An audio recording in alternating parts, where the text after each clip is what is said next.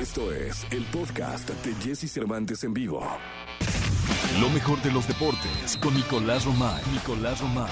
Con Jesse Cervantes en vivo. Señoras y señores, es el lunes, lunes 29 de marzo del año 2021 y el brujo de la Asunción casi, casi le pega todo. Mi querido Nicolache, te saludo con cariño. ¿Cómo estás? Muy bien, eh, Jesús, me da gusto saludarte arrancando la semana y contento, evidentemente, porque fue un fin de semana muy movido, luces y sombras. Podemos decir que los pronósticos estuvieron casi acertados, pero el que más gusto nos da, caray, es el de la selección preolímpica, que ahora sí ya lo podemos decir con todas sus letras. Selección olímpica, porque México consiguió el boleto a los Juegos Olímpicos. Sí, caray, no sabes qué gusto me dio. Eh, ya, eh, los, los dos eh, calificados a los Juegos Olímpicos por parte de la CONCACAF son Honduras, Estados Unidos queda fuera y la selección mexicana. Fíjate que podríamos decir, Jesús, sorpresa, ¿no? Honduras elimina a Estados Unidos. Honduras lleva yendo a los últimos cuatro Juegos Olímpicos. O sea, la selección hondureña sabe lo que es estar en Juegos Olímpicos. Lo de Estados Unidos llama muchísimo la atención porque si bien hemos hablado de todos los futbolistas que tienen en Europa y tal, no puede ser que no vayan a los Juegos Olímpicos, que lleven ya tanto, más de 10 años sin ir a los Juegos Olímpicos. Y por el otro lado, México,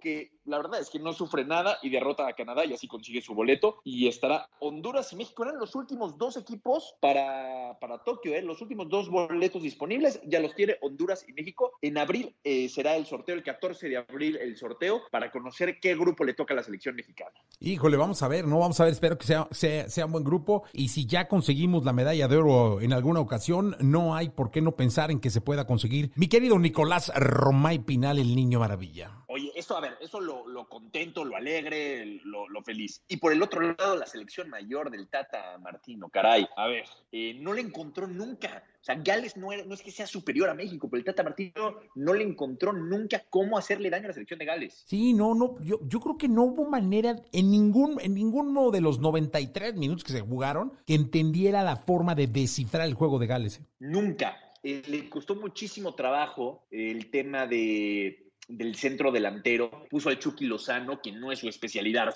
ser centro delantero, y no alcanzó eh, no alcanzó a ser contundente, sufrió muchísimo. Es verdad que contaba con lesiones, ¿no? Está Raúl Jiménez, no estaba Henry Martin por lesión, no estaba Alan Pulido, pero aquí entra la gran pregunta. Si te estaba teniendo problemas con centros delanteros, ¿por qué no llamó a Oromeño, que se está comiendo la Liga MX? Ahora sí que no había nada que perder y mucho que ganar en una de esas Oromeño, que sí es centro delantero, pues da mejores resultados. Sí, totalmente, pero los hubieras no existen, mi querido Nicolás. Ahora hay que ganarle a los ticos, una selección a la que se, a la que se le conoce, eh, con la que se ha jugado cualquier cantidad de veces, y en Austria, ¿no? Es así, es así, habrá que, aprovechar este segundo partido, veremos cuántas rotaciones hace Gerardo Martino, si hace muchos cambios o no tantos, eh, porque también no nos podemos volver locos, ¿eh? Jesús, el balance ha sido muy bueno de esta selección. Sí, totalmente de acuerdo, Nicolás Romay Pinal, el niño. Mi querido niño, te escuchamos en la segunda. Platicamos, si te parece, de Sergio El Checo Pérez, que tuvo su debut con Red Bull, eh, y hubo de absolutamente todo, ¿no? Fue, fue una carrera, la verdad que con muchas anécdotas. Sí, totalmente hay que platicarlo. El piloto del día, el día de ayer en el Gran Premio de Bahrein. Nicolache, nos escuchamos en la segunda. Te mando un abrazo,